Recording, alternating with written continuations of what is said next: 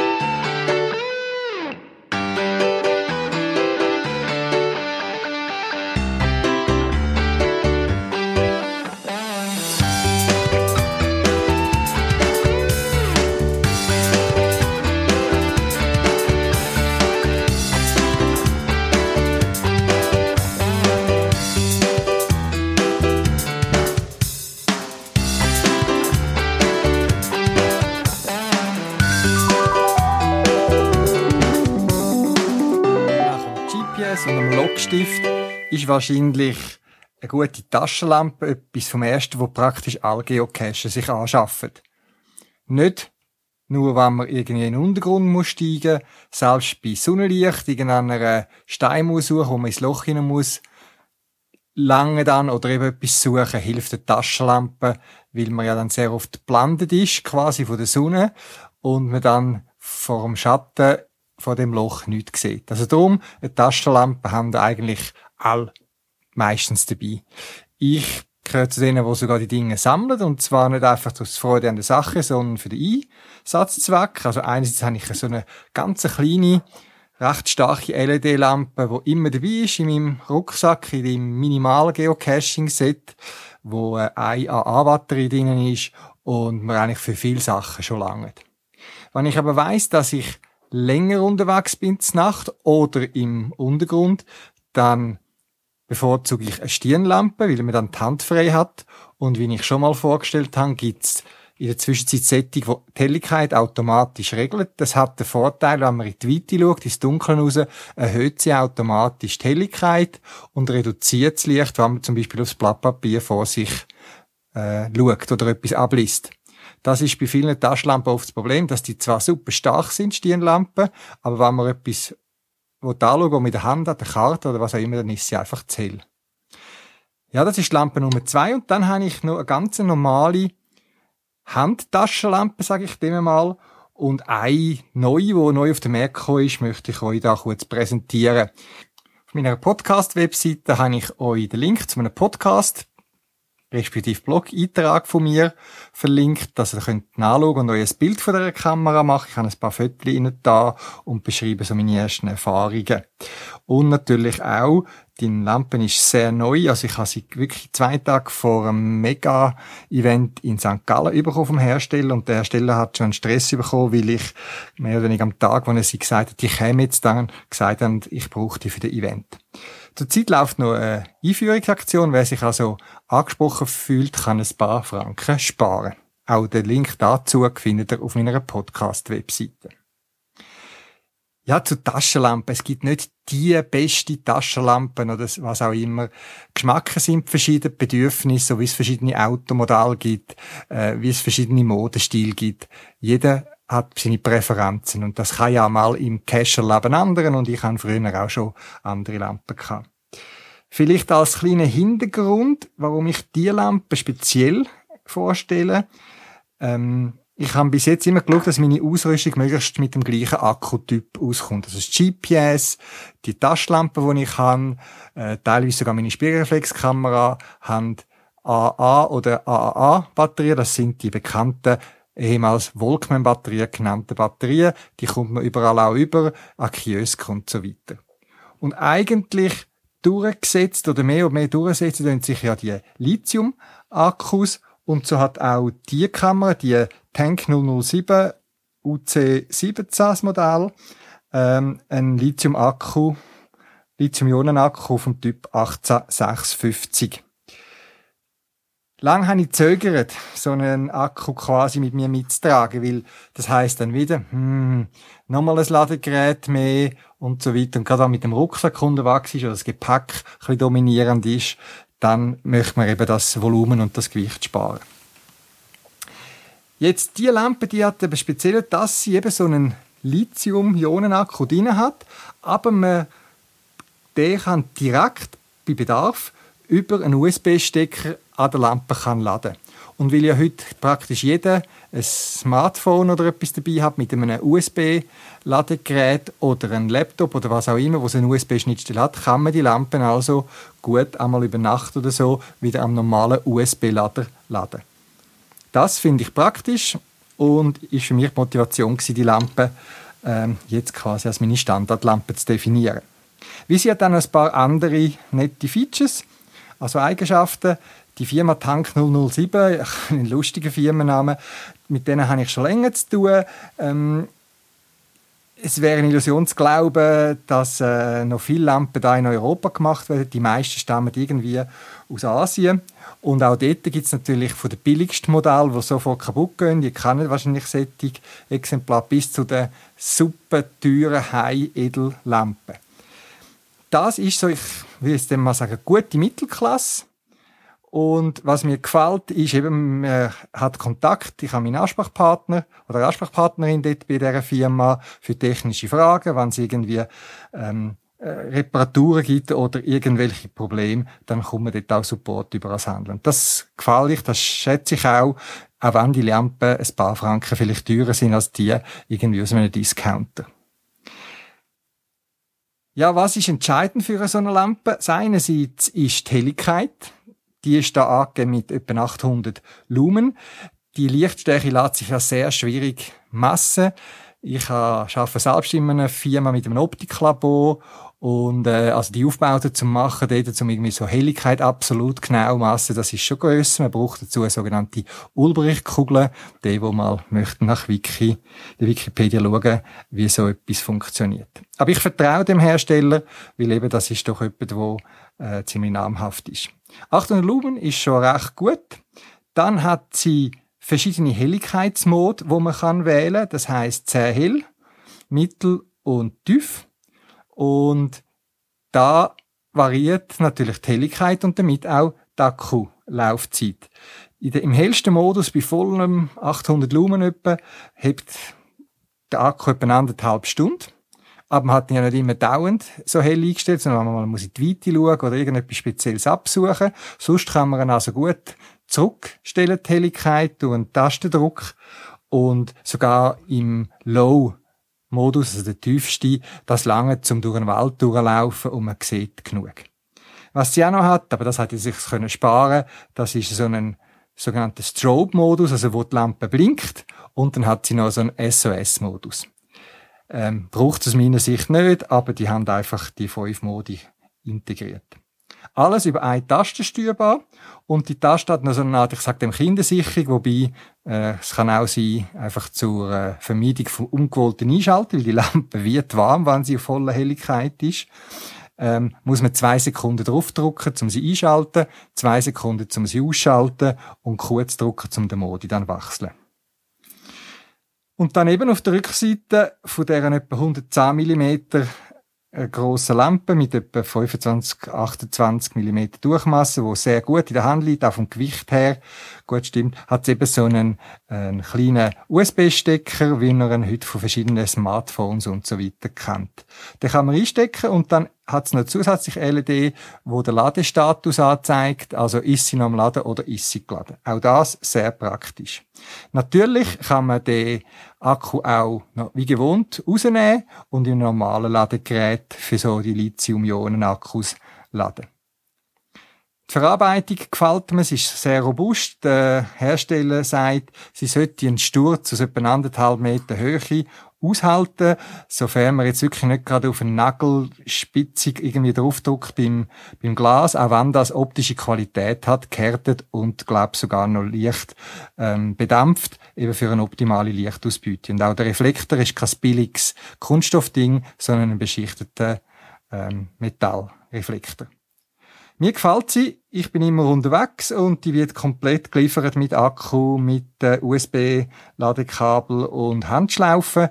Gerade die Handschlaufen, da möchte ich darauf hinweisen, wenn ihr eine Lampe habt, vielleicht die mal ausgeschaltet weil ihr irgendwo durchlaufen wo sie nicht gerade ran und euch die am Boden geht, dann ist in der Nacht manchmal schwierig, um die wieder zu finden. Darum der Handbandel, der ist bei mir immer dran. Entweder schlaufen ein, äh, ins Handgelenk, dass wenn sie versehentlich runtergeht, nicht aus Angst vor dem gehen, sondern dass ich sie wieder finde im Dunkeln. Oder dann mache ich sie auch mit so einem Schlüsselbandel an. Also, wer mehr möchte wissen über die UC17 von der Tank 007, an Paravan haben wir sie Anlagen, zurzeit Einführungsaktion und einen Blogbeitrag mit ein paar Fotos und näheren Informationen.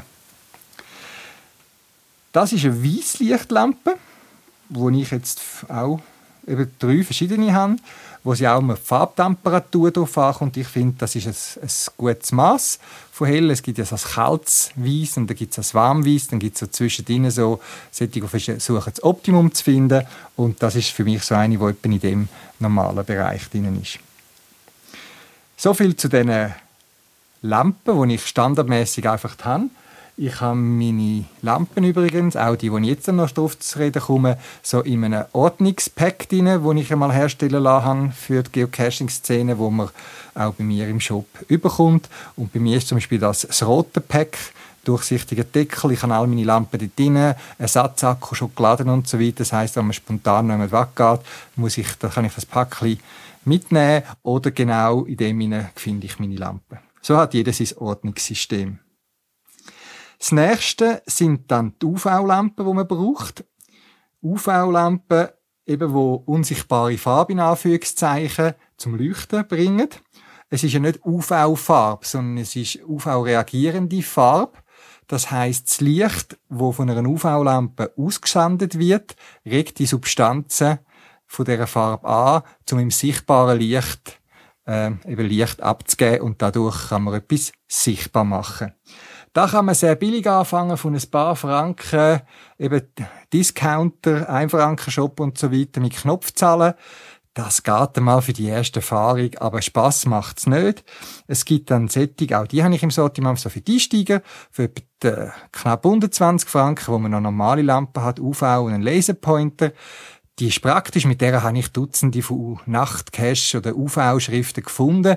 Aber wenn man dann mal eben länger unterwegs ist, wo UV immer wieder mal ein Thema ist oder man muss etwas suchen, dann hilft es eben auch, wenn man genug Power hat. Man kann nicht immer hundertprozentig drauf gehen, aber die günstigen Lampen, gerade auch die UV-Lampen, bestehen aus mehreren einzelnen kleinen, äh, etwa 4-5 mm durch, Durchmesser Leuchtdioden und die höherwertigen, die haben dann nicht nur zuletzt wegen Fokussieren und so weiter ein, vielleicht zwei oder so LED im Inneren. Wenn ihr das Gefühl habt, mal in einem Shop stand oder so, oh, die Lampe, die UV-Lampe, die leuchtet heller als die andere. Danke daran, das bläuliche Licht, das bläulich-violette Licht, das ist nur das Abfallprodukt der Lampe. Das UV-Licht sieht man nicht. Das sind nur so Reststrahlungen, die die LED eben dann auch noch abgibt. Man kann eben nicht massenscharf sagen, jetzt UV abgeben. Also es gibt schon, aber die haben dann ihren Preis, sondern die gibt in einem gewissen Band, sage ich jetzt einmal, ähm, Licht ab. Und in der Mitte, dort, was Maximum sollte sein, ist UV. Das sieht man nicht. Und eben nebendran in dem Band sind eben die Frequenzen von dem zum Beispiel blauen, violetten Licht. Und noch ein Hinweis. UV ist gefährlich. Gerade die neuen, die so Grössenordnung 3 Watt Leistung haben, aber auch schon tiefere, wenn ihr in die hineinschaut, das Auge, eben weil man das UV nicht sieht, macht nicht einfach zu, wie wenn ihr in eine helle Lichtqualle hineinschaut. Äh, bei dieser UC17 zum Beispiel ist klar, da hat äh, meine Frau mal mit dieser Nummer gespielt, etwas gezeigt und aus Versehen bin ich durchgelaufen und dann hat sie mir das Auge geleuchtet, natürlich gerade reflexartig zugemacht und es hat mich dann trotzdem noch irgendwie etwa eine Stunde lang habe ich so wie einen Fleck im Auge. Das passiert euch auch beim UV, nur eben das Licht ist nicht sichtbar, auch fürs Auge, für die Netzhaut, und darum geht es nicht automatisch zu. Das heißt, es kann sein, dass ihr längere Zeit UV-Licht abüberkommt und damit eure Augen schädigt. Unterschätzt die Gefahr bitte nicht. Darum eben so die grossen Lampen, die rate ich ab, Kind in die Hand zu geben, weil es einfach gefährlich ist aus meiner Sicht. Ja, bei den UV-Lampen, die ich im Sortiment habe, die am meisten angefragt hat, gibt es äh, verschiedene vor allem der Preis sich unterscheidende. Das eine ist eine sehr kompakte, wo mit einer oder wahlweise zwei AA-Batterien gespissen wird, funktioniert einwandfrei, hat recht Leistung, aber lässt sich nicht fokussieren. Und dann gibt's noch eine, die ein bisschen teurer ist, die ein bisschen grösser ist und da kann man noch den, den Zoom so ein bisschen einstellen. Ähm, jedem das seine. Wie gesagt, ich habe beides, weil ich immer alles möchte testen, was ich im Sortiment führe. Und äh, es ist jetzt gerade auf der letzten Geocaching tun, wo wir eben viel mit UV zu tun hatten, ähm, eine Erkenntnis gewesen, dass äh, meine Begleitperson da geleuchtet hat und äh, ja, man hat gesehen, da ist etwas UV und ich habe meine Lampe noch müssen vorziehen, eingeschaltet und dann ist die ganze Fläche hat gestrahlt und man hat auf einen Blick ähm, das äh, wahrnehmen, den Text, der dann dort gestanden ist. Ähm, UV auch so leicht, wenn man sich ein bisschen Mühe gibt und so weiter, die richtige man, kann man übrigens so UV-Schriften auch gut lesen.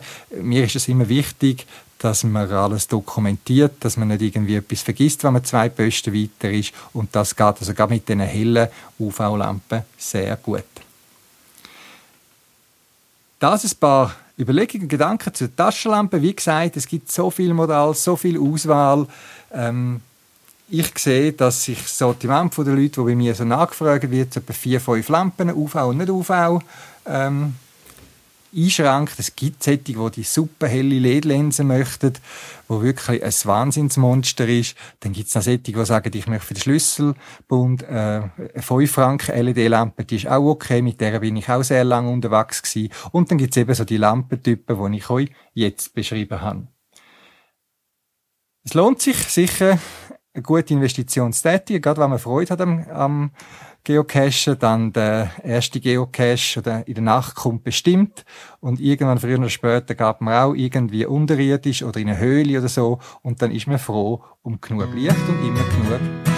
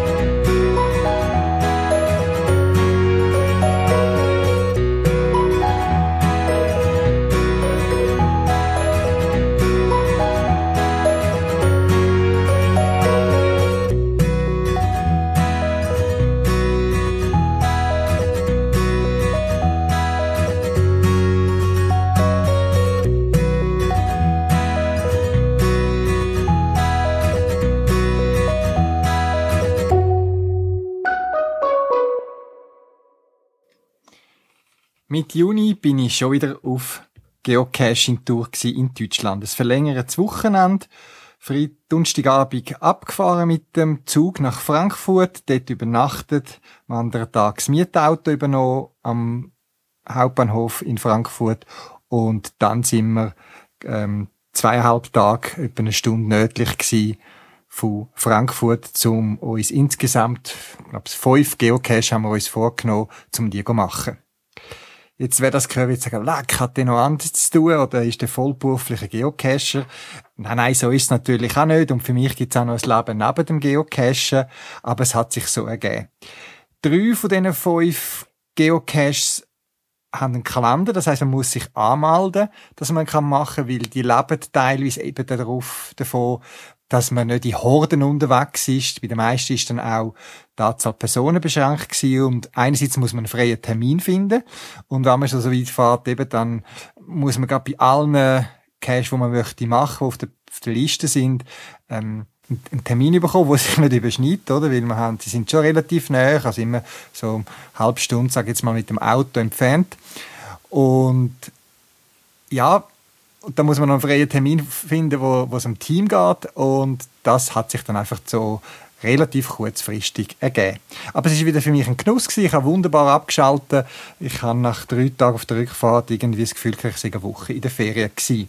Wir haben es bewusst wieder, das kennen Sie wahrscheinlich von mir schon aus, Dutzende oder weiß nicht wie viele irgendwelche banale Caches einfach vorbeigehen lassen. Wir haben gewusst, wir sind vorbeigelaufen, da hat es einen, müssten wir 20 Meter irgendwie äh, von der Autobahnraststätte oder so rausfahren und so. Haben wir alles nicht gemacht. Wir sind auf Genuss aus gewesen, haben uns ähm, ein Zimmer gesucht in einem günstigen Hotel, wo wir zum Morgen hatten und sind dann eben äh, jeweils etwa zwei Cash pro Tag haben wir gemacht.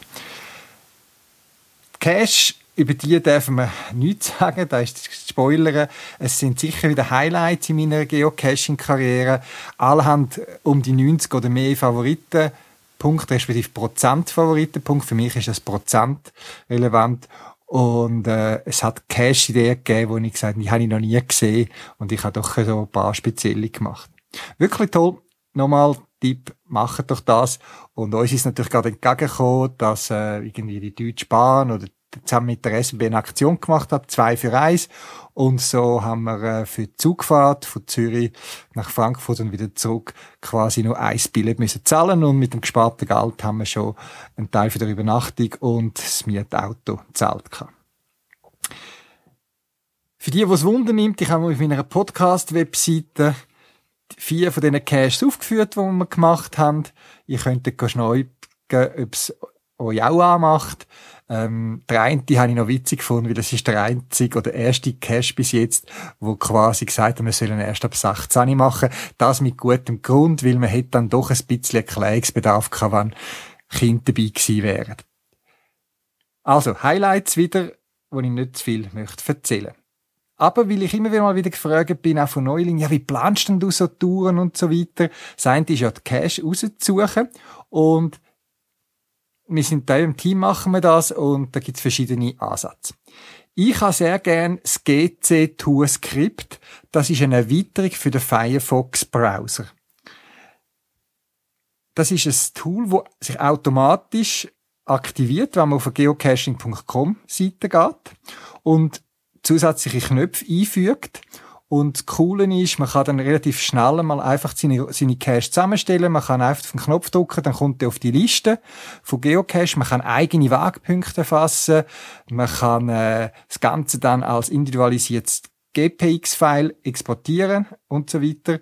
Und man kann es auch ähm, in die Cloud in Anführungszeichen aufladen. Es ist irgendein Webservice, kostenlos, wo man äh, äh, Nummern bekommt und die Nummer kann man weitergeben, zum Beispiel im Team, dass die anderen quasi auf der gleichen Liste können weiterarbeiten Ich finde es sehr praktisch, vor allem wenn man mal die Tour zusammengestellt hat, dann ähm, kann man zum Beispiel auch alle Listings ausdrucken auf einen Knopf oder eine Übersichtskarte, wo die Caches liegen. Es hat ganz lustige äh, Sachen drin, die ich sehr schätze und darum brauche ich das GC-Tour sehr oft.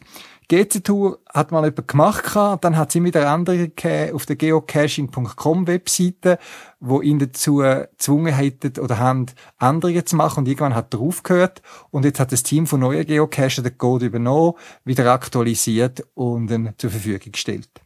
Auf der Podcast-Webseite findet ihr einen Link zu einem anderen Geocache in Deutschland, der das sehr schön beschrieben hat, wie man das installiert. Ähm, als Hintergrund, man muss zuerst ein Tool namens Grease Monkey installieren. Das ist eben so eine, eine universelle Erweiterung, wo man eben zusätzliche Skripts kann laden und dann eben das GC-Tool. Probieren es mal aus, man kann es auch deinstallieren, man kann es deaktivieren. Ich finde das etwas sehr praktisch, vor allem auch, weil man eigene Wagpunkte kann hinzufügen, wie zum Beispiel das Hotel oder was auch immer. Die andere Variante, und das ist ohne etwas zu installieren, man macht sich eine Bookmarkliste.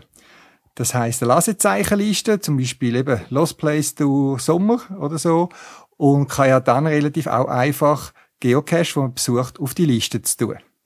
Der Vorteil auch dort, man hat eine individualisierte Liste, wo einem auch wo man auch kann über geocaching.com Karten anzeigen lassen oder ein GPX ähm, erzeugen lassen und so weiter. Es ist sehr einfach, es braucht keine Erweiterung und für Leute, die einfach gerade möchten einsteigen, ist das sicher eine gute Variante.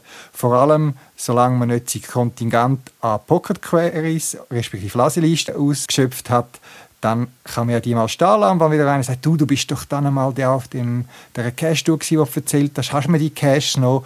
Dann kann man zum Beispiel die Liste jemandem weitergeben oder zugänglich machen. Ja, und das andere, wo man nicht unterschätzen darf, gerade wenn man so ein spezielle Caches macht, dann muss man eine sorgfältige äh, Liste machen mit dem Ausrüstungsgegenstand. Ich bin froh, dass wir da eine gute Aufgabenteilung haben im Team und ich immer ganz eine schöne Packliste bekomme. Wir müssen eine Absprache, wer nimmt was mit. Also das geht über Lampen, GPS, Logschreiber und so weiter raus. Bei dem Cache haben wir äh, ganz lustige Sachen müssen bei denen haben wir ganz lustige Sachen müssen mitnehmen von AA-Batterien, eben UV-Lampen ist Bedingung gewesen, ähm, ein spezielles Magnet und so weiter. Aber das macht ja spannend, so im, im Vorfall zu planen. Mir gefällt es, ich mache das noch gerne. Ich schaue dann an den Ort an, wo wir hingehen, die Gegend, was gibt's denn Besonderes. Und eben die Geocache führen einem an ganz spezielle Orte, wo man sonst nicht hinkommen wäre. Und äh, das Lustige ist, das finde ich noch gut, dass bei drei von diesen Cache ist explizit gestanden, dass du das mit Einwilligung gemacht hast und die Leute sind informiert. Und bei einem Cache, wo so eben der Akte 89, sage ich jetzt einmal, da kommen sogar am Anfang noch äh, Infos über, dass eben, wenn jemand die Leute informiert rundherum, wenn trotzdem jemand fragt, was man mache, können wir sich auf den und den Namen beziehen, die Handynummern angeben. Und ich finde das noch spannend, wenn man sich so in einem speziellen Cache Cache-Objekt befindet und man weiß, man darf sich da aufhalten, solange man sich an die Spielregeln haltet, die der Owner aufgeschrieben hat. Und darum einfach nochmal der Aufruf, lasst, was der Owner geschrieben hat, studiert. Es hat eigentlich immer einen Grund, eben zum Beispiel bei einem Cache, wo man jetzt keine Hunde dürfen mitnehmen und so weiter. Es hat seinen Grund und so Caches werden eben, sind gefördert oder werden geschlossen, weil sich eben ein paar wenige nicht daran halten und das Gefühl hat, ja, für sie gelten die Regeln nicht. Wie gesagt, vielleicht auch ihr mal Geocaching tun. Das kann ja auch in der Schweiz sein. Mal ein verlängertes Wochenende, Distanz, wo man am Abend nicht gerade wieder zurück ist und äh, auch gemütlich mit anderen kann zusammensitzen in einem Restaurant und äh, über das Cachen philosophieren. Nochmal, wer sich für die speziellen Cache interessiert, auf meiner Podcast-Webseite findet ihr die Links dazu.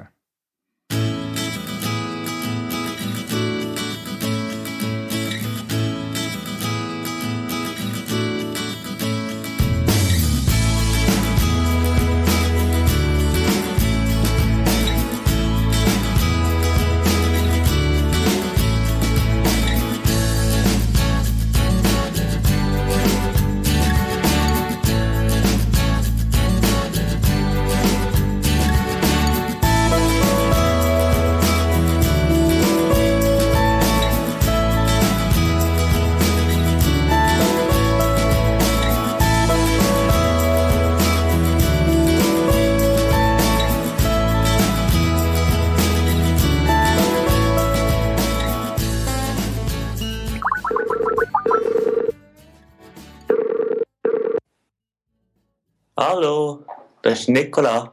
Hoi Nicola. Ich darf Beta testen von deiner iPhone-App TB Scan sein, wo irgendwann bald einmal erscheinen wird. Beschreib doch bitte als äh, Autor von dieser App, was die macht und wie sie einem beim Geocachen hilft. Mit TB-Scan kann man TBs und Coins discoveren und loggen, ohne dass man den Code abtippen muss, sondern indem man mit der Kamera den Code einscannt. Man muss sich das so vorstellen. Man hat einen TB oder Coin in der Hand, tut die Kamera vom iPhone auf den Code richten und er wird erkannt, wie wenn man einen Strichcode einscannen würde. Es passiert alles vollautomatisch. Also vollautomatisch, also eben der, er erkennt Zahlen und, und Buchstaben auf dem TB und nicht irgendwie ein Code, der muss vorhanden sein. Also die ganz normalen TBs kann man damit oder Coins kann man damit erfassen und lesen. Ja, jeder normale Coin und TB kann man damit einscannen. Eine speziell dafür entwickelte OCR Engine erkennt den Code schnell und genau. Besonders praktisch ist die App an Events, wo man Haufen TBs und Coins discover tut. Ähm, man kann alle einscannen und alles Log für alle schreiben. Ähm, es wird dann auch eine Light- und Pro-Version geben. Ja. Jetzt ein paar Fragen dazu. Vielleicht ist auch nicht allen Zuhörern bekannt, was eine OCR-Engine ist. Erzähl doch, was eine OCR-Engine eigentlich macht. Also eine OCR-Engine ist äh, zuständig für das Umwandeln von Bild zu Text. Ähm, ich habe verschiedene bestehende Lösungen ausprobiert, bin jedoch mit keiner richtig zufrieden gewesen. Dann habe ich meine eigene OCR-Engine entwickelt, wo für das Erkennen von TB und Coins äh, optimiert ist. Ähm, das Besondere an meiner Lösung ist, dass es auf einem neuronalen Netzwerk basiert tut. Oh, neuronales Netzwerk, das ist lang her, seit ich das da im Studium und so im Berufsleben gebraucht habe. Erklär doch nochmal, was ein neuronales Netzwerk ist. Also ein neuronales Netzwerk ist eigentlich eine komplizierte mathematische Gleichung, mit der nicht ich am Computer zeige, wie er etwas lösen muss, sondern der Computer selber herausfinden kann was ist eigentlich der Unterschied zwischen der Lite und der Pro-Version, die du angetönt hast? Oder wie sie? Es ist ja noch nicht verfügbar, die App. Die Lite-Version ist da, damit die Leute Tablescan ausprobieren können. Und die Pro-Version bietet eine volle Funktion und Umfang. Es ist zum Beispiel kein Limit beim Discover von TBs. Man kann gespeicherte Bilder aus der Fotobibliothek erkennen gescannte Codes als Liste exportieren, zum Beispiel für GSAC ähm, und man kann auch Trackables retrieven und graben, sowie einiges mehr. Mhm. Also, habe ich es richtig verstanden? Das wäre ein Vorteil von der Pro-Version. Man muss nicht einmal alles in Ruhe oder einzeln, gerade, unmittelbar scannen, sondern in der Pro-Version kann ich, sage jetzt mal, ein Foto machen von, der, von diesen TBs, wenn es pressiert, und die nachher in Ruhe scannen lassen. Ja, das kann man. Das ist auch, wenn man keine Internetverbindung hat, kann man das Bild machen, das abspeichern und nachher einen Tag später, wenn man dann wieder Internetverbindung hat, kann man es aus der Fotobibliothek kennenlernen. Mhm. Jetzt, eben, ich probiere es auf dem iPhone aus. Wird es auch eine Android-Version von TB-Scan geben? Ähm, nein, zurzeit ist TB-Scan eine iPhone-Only-App. Da die Programmiersprache, die ich verwendet habe zum Programmieren von TB-Scan, zurzeit nicht auf Android laufen tut. Jetzt vielleicht jetzt für die technisch Interessierten, mit was für einer Programmiersprache hast du das entwickelt auf dem iPhone? Ich habe es mit Swift entwickelt. Das ist eine Programmiersprache, die Apple vor ungefähr zwei Jahren äh, rausgebracht hat. Mhm. Jetzt, man hört deiner Stimme, du bist nicht ein Pensionär, der speziell viel Zeit für so ein Projekt hat nach seiner Pensionierung, sondern du bist ein junger Mann, der kurz vor der Eintritt in die Kantonsschule, das Gimmi, steht. Äh, erzähl doch noch ein bisschen mehr von dir. Also mein Name ist Nicola, ich bin 15, wohne im Kanton Aargau und ja, ich tue gerne kochen, spiele Gitarre und programmiere viel in meiner Freizeit. Mit dem Programmieren von iPhone-Apps habe ich vor ungefähr einem Jahr angefangen. Wie bist du auf die Idee von dieser App gekommen und wie ist der Weg bis zu der Version, ich sage mal 1.0 ver, ähm, verlaufen? Du hättest ja eine Koch-App schreiben irgendwie. Wie bist du auf die Idee gekommen und was hast du für, für Weg müssen machen dorthin? Also meine allererste App, die ich je programmiert habe, ist etwas Riesiges für meine Mutter, mit der man bestimmte Berechnungen hätte machen Dann hat mein Vater, der Atelier, die Idee gehabt, es wäre eigentlich noch recht cool, ähm, eine App zu haben, mit der man einfach TPs einscannen könnte. Ich bin dann dran gesessen und habe geschaut, was man so machen kann. Nach ein bisschen Zeit habe ich dann eine erste Version zusammen gehabt, die relativ schlecht äh, funktioniert hat. Aber ich habe es nachher verbessert. In meiner Ferien und Freizeit habe ich ja TB-Scan weiter programmiert, meine OCR-Engine entwickelt und äh, Zugriff für Geocaching API integriert. Und so halt die App immer mehr verbessert. Ich finde es immer gut, wenn man solche App oder Software du Beta-Testen zuerst auf Herz und Nieren testen lässt. Wie viele Tests haben dich dabei da jemand unterstützt? Da bin ich der Einzige gewesen. Nein, also mein Vater tut äh, schon von Anfang an meine App testen und seit ungefähr äh, zwei Wochen oder so ähm, habe ich rund ein Dutzend Leute, die mich auch beim äh, Suchen von Bugs und Fehlern unterstützen tun. Hast du noch weitere Pläne oder wird die Kantonsschule, die bald anfängt, deine Freizeit voll beanspruchen? Mm, was eine Kante laufen wird, das weiß ich noch nicht genau. Ähm, jedoch habe ich äh, ganz sicher vor, TB-Scan weiterhin zu verbessern. Ähm, ich habe auch schon ein paar Ideen für Features für spätere Versionen. Ähm, ich bin dann auch gespannt auf das Feedback den Benutzer und was für Funktionen sie sich noch wünschen tun. Ja, jetzt Nicola, die Frage, die noch wahrscheinlich die meisten wird interessieren, wie lange dauert es noch, bis die App für alle verfügbar sein wird und man sie im App Store kann herunterladen kann? Also ich hoffe natürlich möglichst bald. Am Mega-Event in St. Gallen haben wir ähm, Brian von Groundspeak die App zeigen und er war begeistert von ihr. Von meiner Seite her steht nichts mehr im Weg. Jedoch brauche ich noch das definitive Okay von Groundspeak für die Verwendung von ihrem API. Es kann ein paar Wochen dauern, bis ich das bekomme, aber es kann auch länger dauern. Aber ich hoffe, dass es möglichst schnell geht. Ja, ich sehe, du bist parat. Es, fehlt nur das Okay vom Groundspeak, eben, dass du auf ihre Datenbank zugreifen ähm, Zuerst mal Kompliment zu dieser äh, App eben ich staune, wie schnell und äh, in was für einem Alter du die App realisiert hast und ich bin sehr gespannt drauf und bin natürlich jetzt im Genuss schon von der Beta-Version, wo mir schon die ein oder andere Erfahrung kann geben Nicola, ich wünsche dir alles Gute, einerseits für die App, deine anderen Freizeitaktivitäten und dann vor allem auch nach der Kantonsschule. Danke. Tschüss. Tschüss.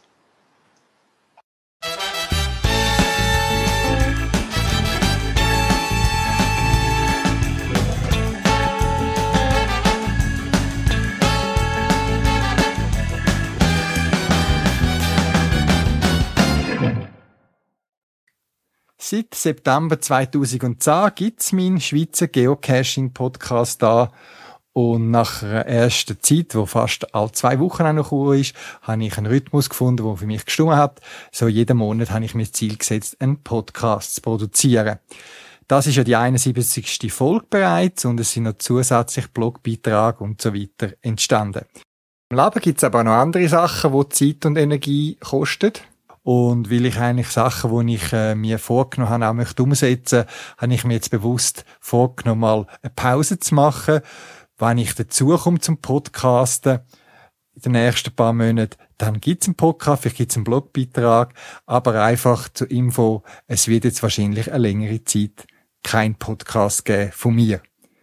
Freut euch, wenn es doch anders ist. Ich freue mich auch, aber einfach die Zeit, die ein Podcast beansprucht, äh, ist nicht ganz vernachlässigbar, gerade auch wenn man noch andere Hobbys und so weiter hat. Und da muss ich jetzt mal Prioritäten setzen. Ja, bleibt doch bei Twitter mit mir verbunden. Ich poste, sobald es wieder etwas Neues gibt. Vielleicht gibt es mal zwischendurch einen kurzen Blogbeitrag oder was auch immer. Und ja, wir hören uns sicher bald wieder. Bin auch gespannt auf euer Feedback. Vielleicht habt ihr in der Zwischenzeit plötzlich Idee, oh, das wäre mal noch etwas oder jenes. Schickt mir ein äh, Mail an podcast.paravan.ch und ich tue das sammeln. Bitte sind geduldig, wenn ich eben aus erwähnten Gründen nicht genannt wurde. Ich sammle die all, die kommen dann schon an. Und dann ist sie auch so, eben 71 Podcasts sind entstanden. Ich weiß, dass verschiedene Leute erst über die Jahre dazugestoßen sind. Ist doch mal eine Möglichkeit, äh, zum alte Podcast anzuhören und, oder anzuschauen. Im Sinn von, ich habe ja auf jeder Podcast-Webseite eine kurze Beschreibung, um was es geht. Vielleicht spricht das ein oder andere Thema an und ich könnt ein bisschen nachlesen. Ihr findet die Liste von allen Podcasts auf meiner Homepage podcast.paravan.ch unter Podcasts, respektive Blogs und ich finde ein paar kleine Blogbeiträge. Also wie gesagt, Hör- und Lasefutter ist genug vorhanden und ich freue mich dann wieder, wenn ich wieder kann, voll mit Ruhe und Gemütlichkeit podcasten.